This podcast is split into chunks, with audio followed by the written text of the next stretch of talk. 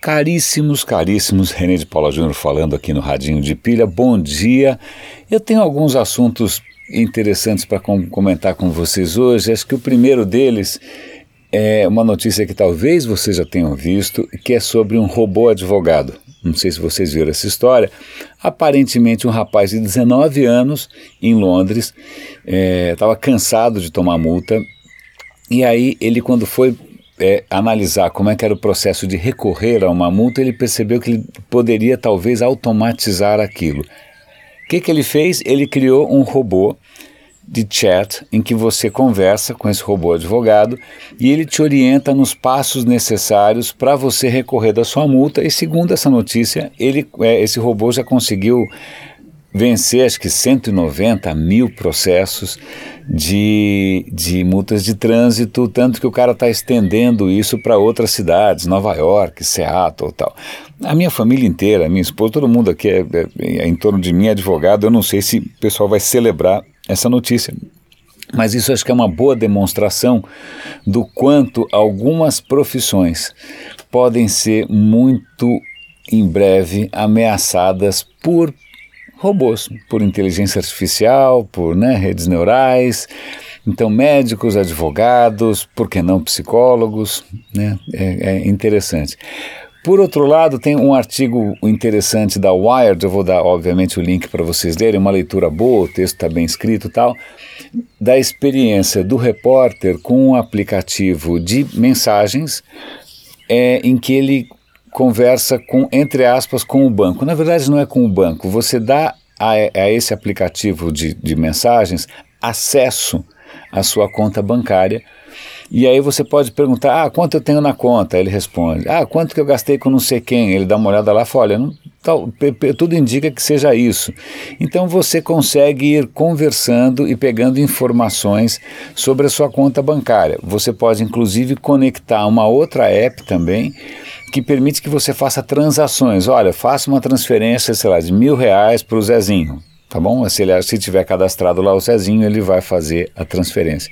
Mas o que é interessante aí é ver o desconforto do repórter, a, a desconforto absolutamente compreensível, aliás, com o fato de você dar a senha do banco para um aplicativo de uma startup que amanhã pode não existir mais, né?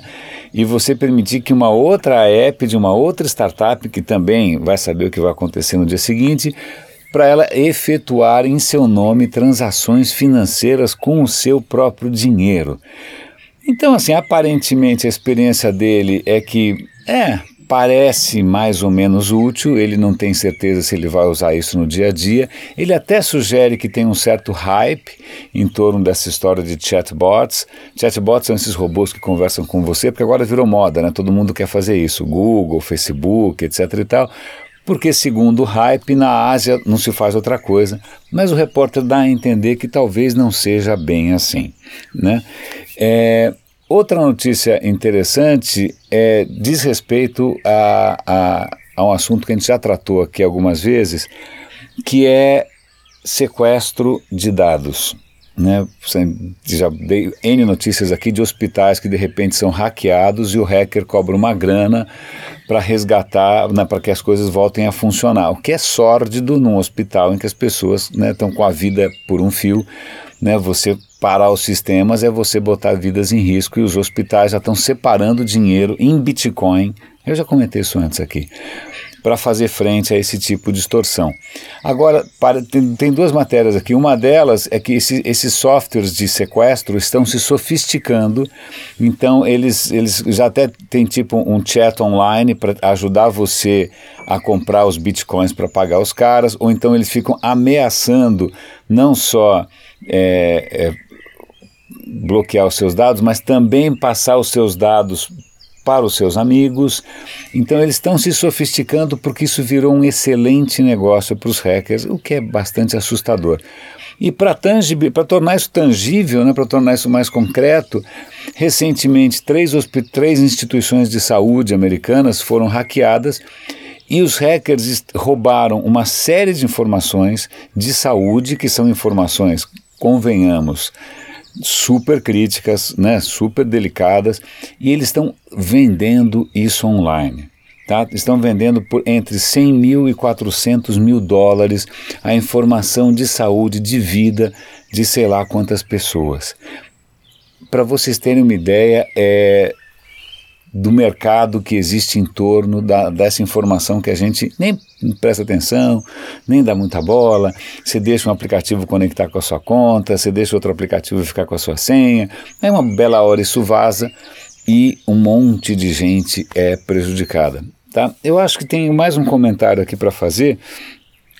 É, festa de criança tem aqueles balões, né, balão.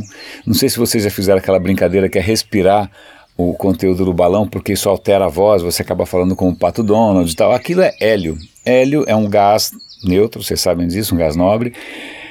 Só que hélio tem uma, uma característica interessantíssima que é assim, a hora que você, ó, você furou o balão, né? Você vazou o, o hélio do balão, o hélio começa a subir, subir, subir na atmosfera e vai embora. Ele vai embora para o espaço sideral. Então, toda vez que você é, perde hélio, não é que esse hélio você consegue algum dia recuperar, não tem como recuperar, ele vai embora. Então, o hélio é muito útil não só em festa de criança, mas também em equipamentos de ressonância magnética, no acelerador, naquele LHC lá na Suíça, porque ele é usado para resfriar as coisas a, um, a, uma temperatura muito próxima do zero absoluto. Então, o, é, o hélio é usado em equipamentos científicos, em equipamentos industriais, é importantíssimo. Mas as reservas de hélio não só são limitadas, como não tem como repor. Né? Não tem como repor. Se vazou o hélio, já era. Então, já há algum tempo os caras estão sinalizando a casa vai cair porque está acabando, não tem mais hélio. A gente não tem mais onde achar hélio, não vai ter como fazer ressonância, não vai ter como fazer um monte de coisa e tal.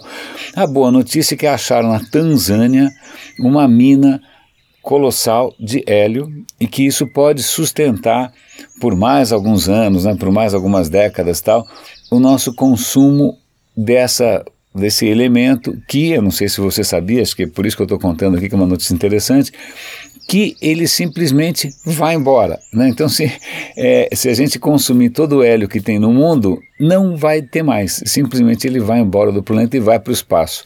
E eu acho que era isso que eu tinha para comentar com vocês hoje. Algumas notícias bacanas, outras bastante assustadoras.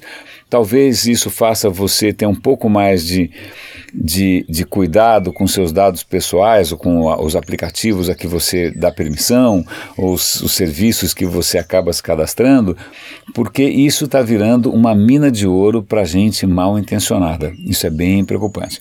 Meus caros, excelente dia para vocês, um grande abraço, René de Paula Júnior aqui no Radinho de Pilha. É isso aí.